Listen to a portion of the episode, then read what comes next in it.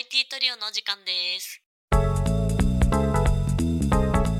IT トリオの日常は東京や名古屋でエンジニアとして働く3人が集まって雑談ミーティングする番組です。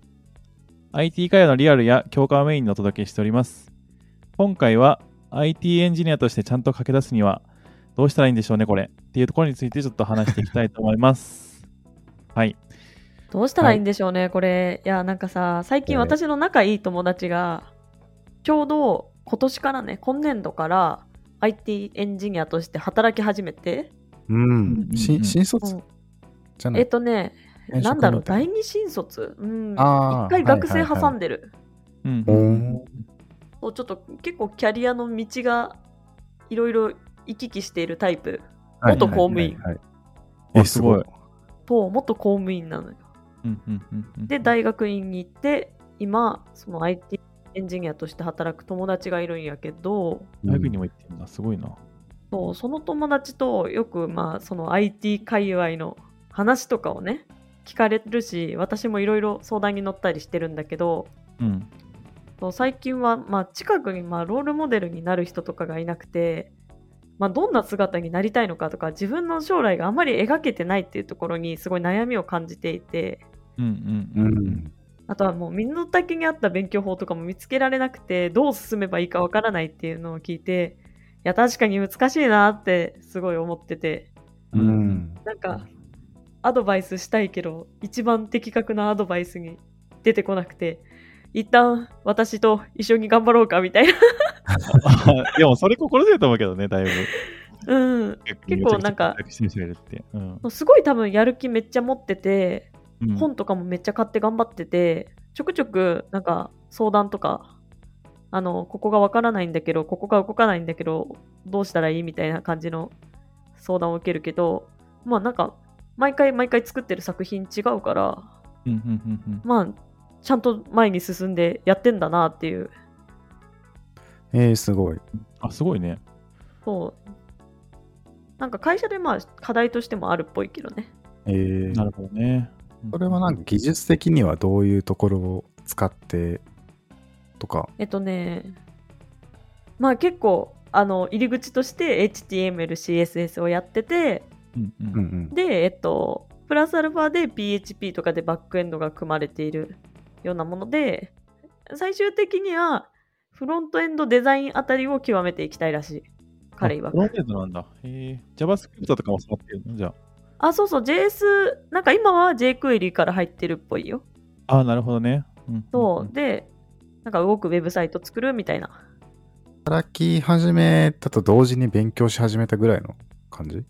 あ、そうそうそうそう。あ、そういう感じね。はいはい、そう。そう、今までそういう情報系の大学院も行ってたわけではなくて、うーん。なんか大学院はそういう文系のなんか心理学に近いような感じのことを言って言ってたけど、ちょっと自分の将来の働き方から、えっ、と、まあなんかその場所が特定した場所で働きたくないらしくって、その人は。うん。うんうんうんうんで、結、構いろんな場所で働けたりとか、それこそ海外に行っても通用するっていう意味で、うんウェブサイト作れたら強いんじゃないかなっていうところが入り口らしい。はいはい。まあ確かに、引率とか大学卒で、そういうモチベーションで IT 系のコーダーというか、プログラマー書く系の職業に入って、そこから勉強すると確かに、そこそこいるイメージだね。あ、入り口としてね、一番ね、なんか僕もさ、ちょうど最近、うん。あの、知り合いの、あの、人から相談を受けて、おうんうんう。ん。その人は結構若くて、18、19ぐらい若いの、ね。はい、ピチピチだね。ピチピチ男の子なんですけど、まあなんか今普通に働いてるんだけど、うん。なんかこう今の仕事をちょっと続けてみたら、こう感覚的にこうあまり自分に合わないなっていうのを思って、他の職に就きたいなって思っていろいろ探した時に、やっぱりその待遇面とか金銭面とか、まあ職、就職のしやすさ的に、まあ、IT 系のエンジニア系の職業がいいんじゃないかなと思って、うん。ただまあ、その子は本当に、本当にガチでパソコン、PC、そんなに全然触ってない。あうんうんうん、そのレベルなんだ。だからまあ、あの、うん学校の授業とかで、なんか、最近の情報の授業とかって、多分なんか Excel とかそういうのいろいろ触る機会あると思うんだけど、まあそういうので触ったことあるぐらい。で本当にあんまり PC 触ったことが、自分では触ったことがないみたいな人。えただまあ、ね。そういうところからエンジニアになりたいとちょっと今思ってるんだけど、まあどうしたらなれるのかなみたいなことをちょっと、うんうんうんちょうど似たような感じで相談を受けたりして、タイムリーですね。そうタイムちょっとだから、ね。どうなのかなと思って。パソコンほとんど触ったことないところからっていうのはまたすごいね。そうだよね。なんか結構パソコン触ったことない人にとってさ、抵抗ある気がするんだよね。難しそうとか、うんうんうん。なんだろう。まあお給料いいかもしれないけど、ちょっとブラックそう頑張らなきゃいけないみたいな印象がある気がするけど、その方は結構魅力に感じたんだね。そう、なんかほんといろいろ調べた感じ。それこそさっき言ったように、こう、場所に縛られたくないみたいなようなことも確か言っていたような気がしますし。この魅力はでかいのかな。うん。やっぱそこら辺のなんか自由っぽい雰囲気が魅力には映ってるうんうんうんっぽい気はしましたね。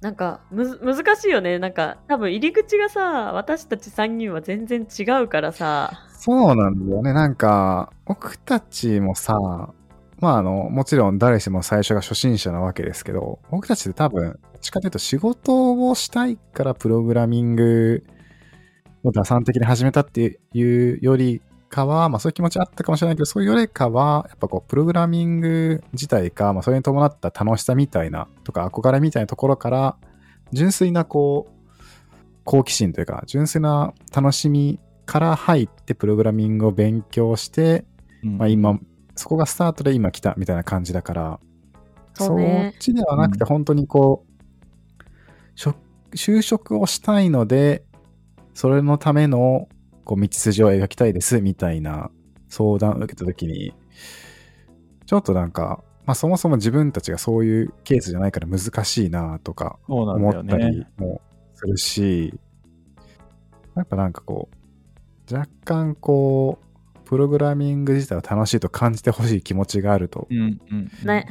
ああ、でもね、うちの友達はね、その後ね、ちゃんと楽しいって、やってみたら思った以上に楽しくて、夜もやっちゃうねみたいな感じだから、向いてる。でもそれさ、それめちゃくちゃいいというか、一番理想的な気がして、なんか、割と話しながら思い出したんだけど、そういえば僕も自分自身の弟から似たような相談を1年前ぐらいに受けたことがあって、うん。まあとりあえずなんかここら辺触ってみたらいいよって雑にアドバイスはしたんだけど、まあ、続いてはないらしくて。やっぱただやっぱ、なんだろう、プログラミング系の場合って、やっぱまず、あんまり難しく考えすぎずに手を動かすみたいなのがうんうん重要なのかなとか思ったりして。ああ、それはあると思う。なんか、うんそのうちの友達は、そのものが自分の手で作ったもの、作ったコードで動くっていうのにすごい感動したらしくって。うん感動するよね。ね、最初感動す。るよね。最初、ハローワールドで文字出てくることですらね、感動しちゃうから。出てくるじゃんみたいな。文字変えたら文字変わるじゃんみたいな。ねそのままのも変わるじゃんみたいなね。ね見えたやん、色変わった動くやん、みたいな。感動だよね、あれ。本当に本当に。そのなんか感動体験というかさ、うん。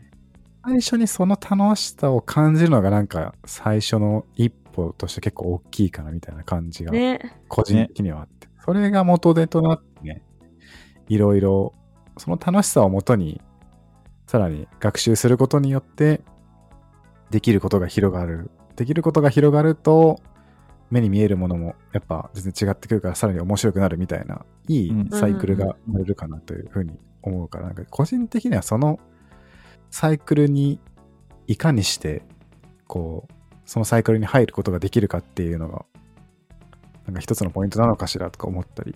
確かにね、第一段階のね、一歩目はね、そこがすごい重要だよね。うんうんうんうん。まあでもそれで勉強したとしてやっぱ就職するためにはなんか何かしらこう就職するための武器を身につけなきゃいけないから、うんそれもそれでなんか考えなきゃいけないのかなって気もうんしたりして、なんか話に聞くとね、結構ね、調べてみたのもあるんだけどね、場所によるかもしれない。なんか、私たちは自社制作系ああそうだねだかうんら、そういう制作会社で教育込みみたいなところで案件取ってくるみたいなモデルをしてるところだと、そういう自分も育成されながら成長できるみたいな会社もあるっぽくて、話によるとね。そう。うちの友達はそういうところで、まず一歩目としてそういう企業に勤めて、そういう教えてもらいながらみたいなところはあるらしいんだけど、なんなんかいまいちその教えてもらってはいるものの、なんかパッと自分のロールモデルになるような人はいないらしくって、うんうんうんうんあこの人についていきたいわとか、この人めっちゃすごいわって。どちらかというと、なんか多分私がいろいろ吹き込んでるのもあって、自分が今作ってるものに疑心暗鬼になってたりするんだよ。私がなんか、そう、うん前、前、みコード見て、ウェブパックのバージョン低いけど大丈夫とか言っちゃったから、そう、その、教教えてもらってるものに対してね。はいはいはいはい。それではちょっと私にもね、非があるのよ。なるほど。いや、難しいよね。多分そういう制作系の会社、まあ、ごめんなさい。これは本当に勝手なイメージだけど、うん。作る方が優先で、その保守まで回ってないイメージがあるのね。まあ、場所によるね。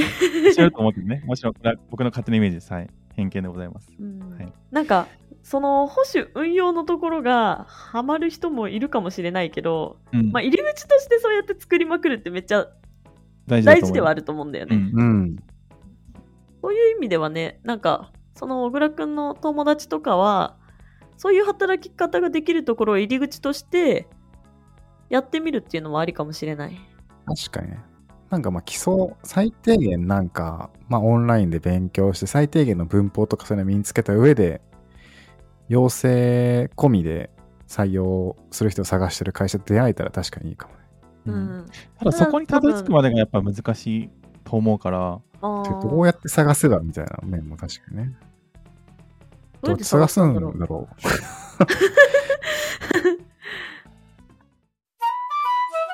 IT トリオ僕はね、やっぱインターンからは始まったなーっていう。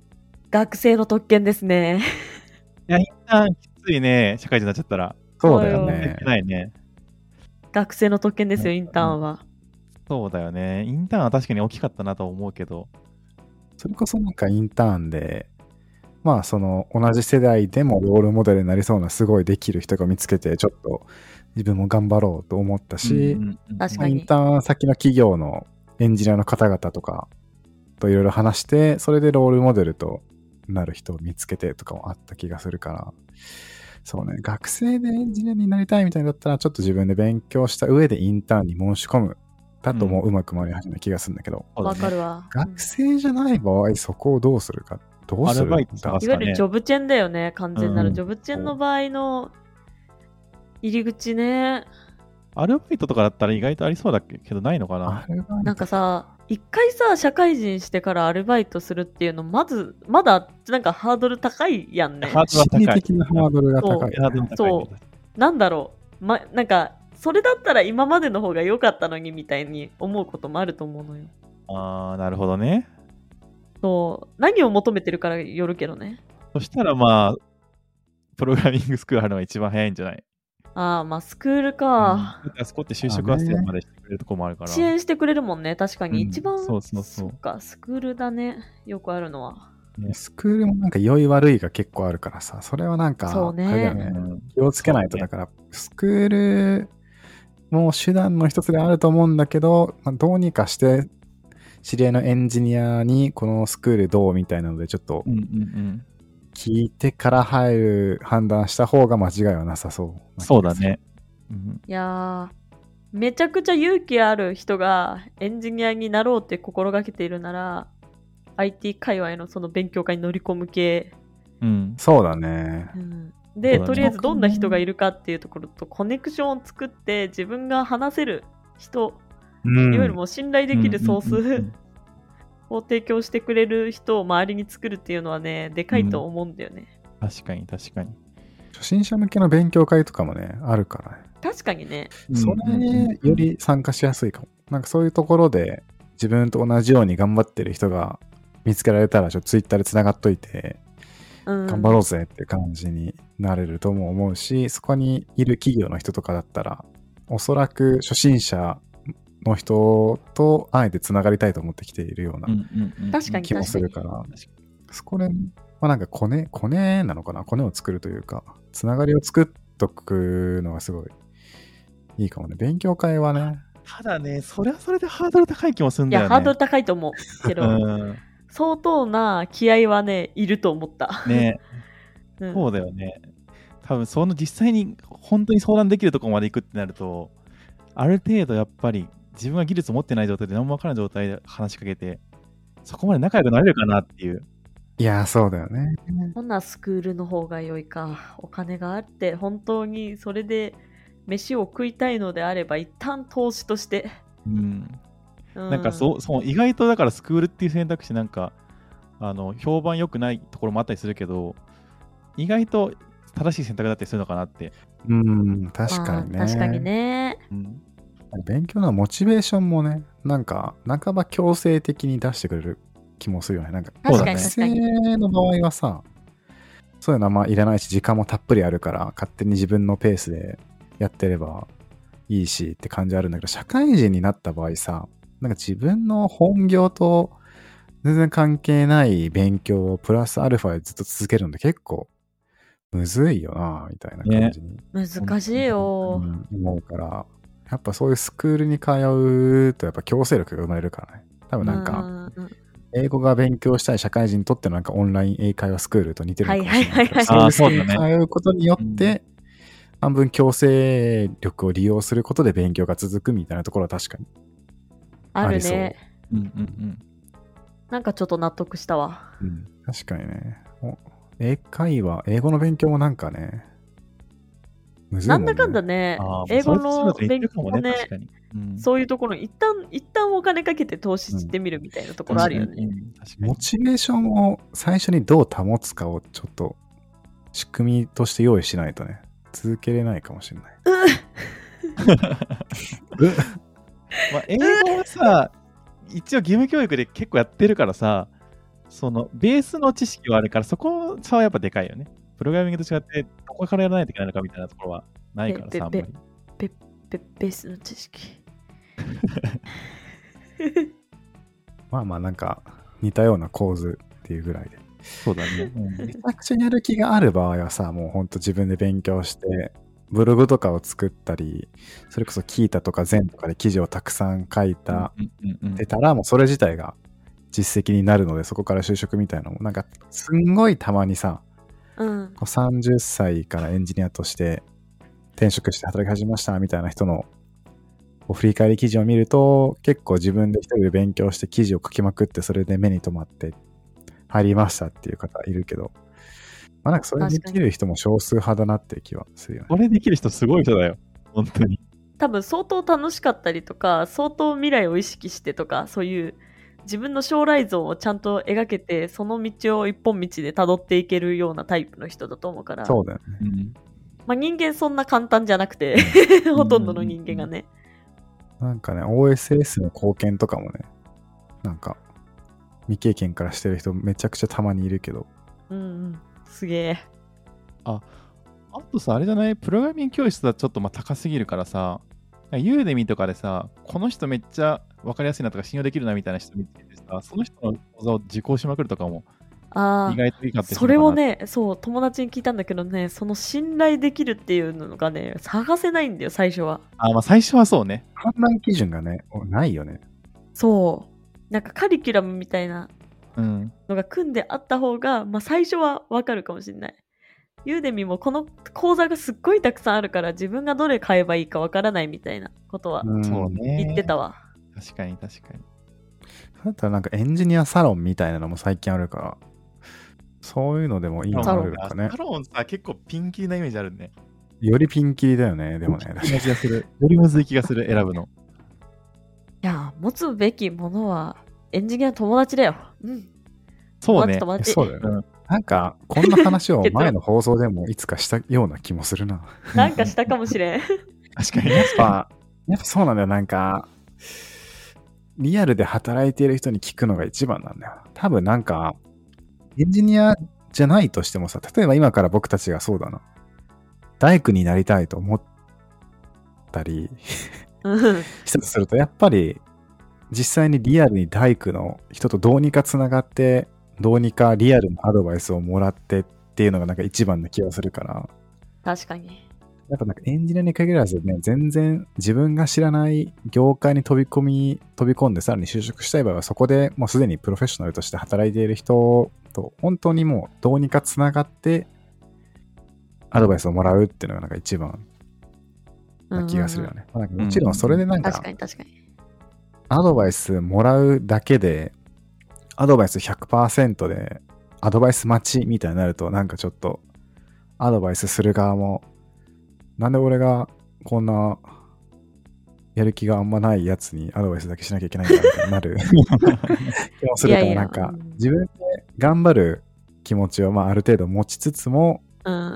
なんか自分でだけで100%で判断できるっていうのはほぼほぼ無理なんで、そこはまあ、良くも悪くも諦めて、ある程度リアルなプロフェッショナルに頼るっていうのは必要かなっていう。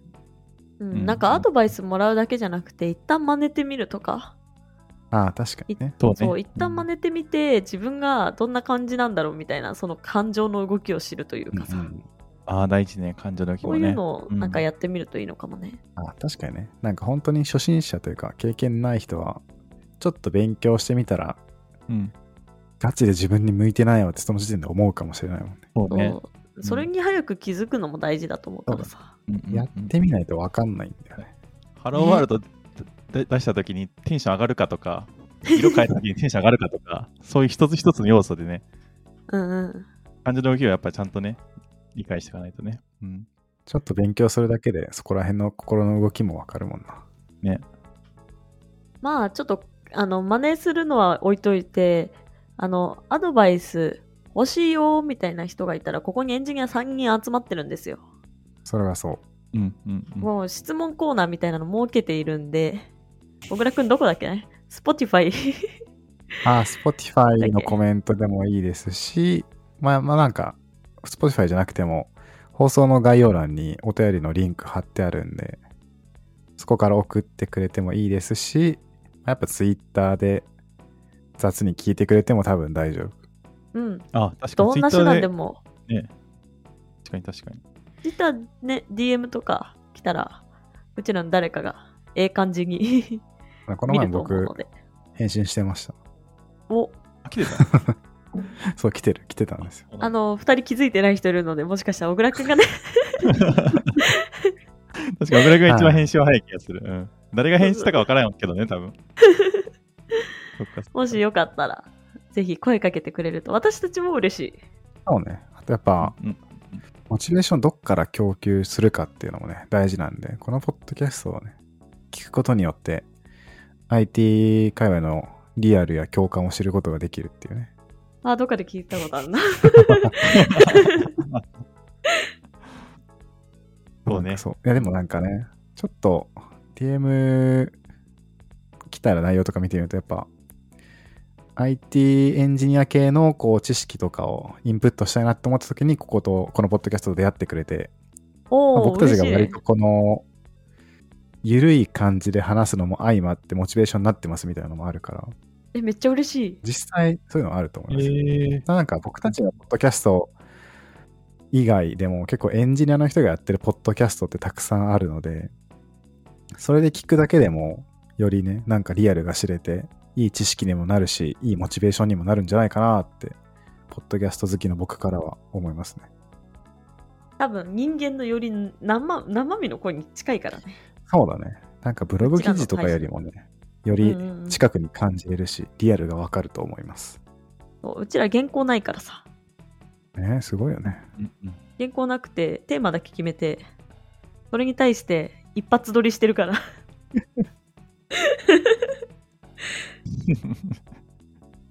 いや、ほんとね、いつもす盛り上がるね。すごいね、ほんと。コナミ感。はい。おなみ感。はい。ちょっと話それましたけれども、なんだ結論は。やっぱ、リアルなエンジニアのつながりをどうにか確保しましょうみたいな感じかな。そうね。うん。そうね。うんうんおらんかったらうちらがいるよ。ああ、いいね。はい。じゃあ、これを聞いているエンジニアになりたい人とか、暮らしエンジニアの人、頑張ってください。頑張ってくださ応い。応援してお願いします。ます。IT トリオの日常は番組へのお便りを募集しています。番組の感想や質問など、放送の概要欄にあるリンクから送ってくれると嬉しいです。また、Twitter で感想をつぶやく場合は、ハッシュタグ IT トリオでツイートしてくれると助かります。それではまた来週お会いしましょう。ありがとうございました。ありがとうございましあた。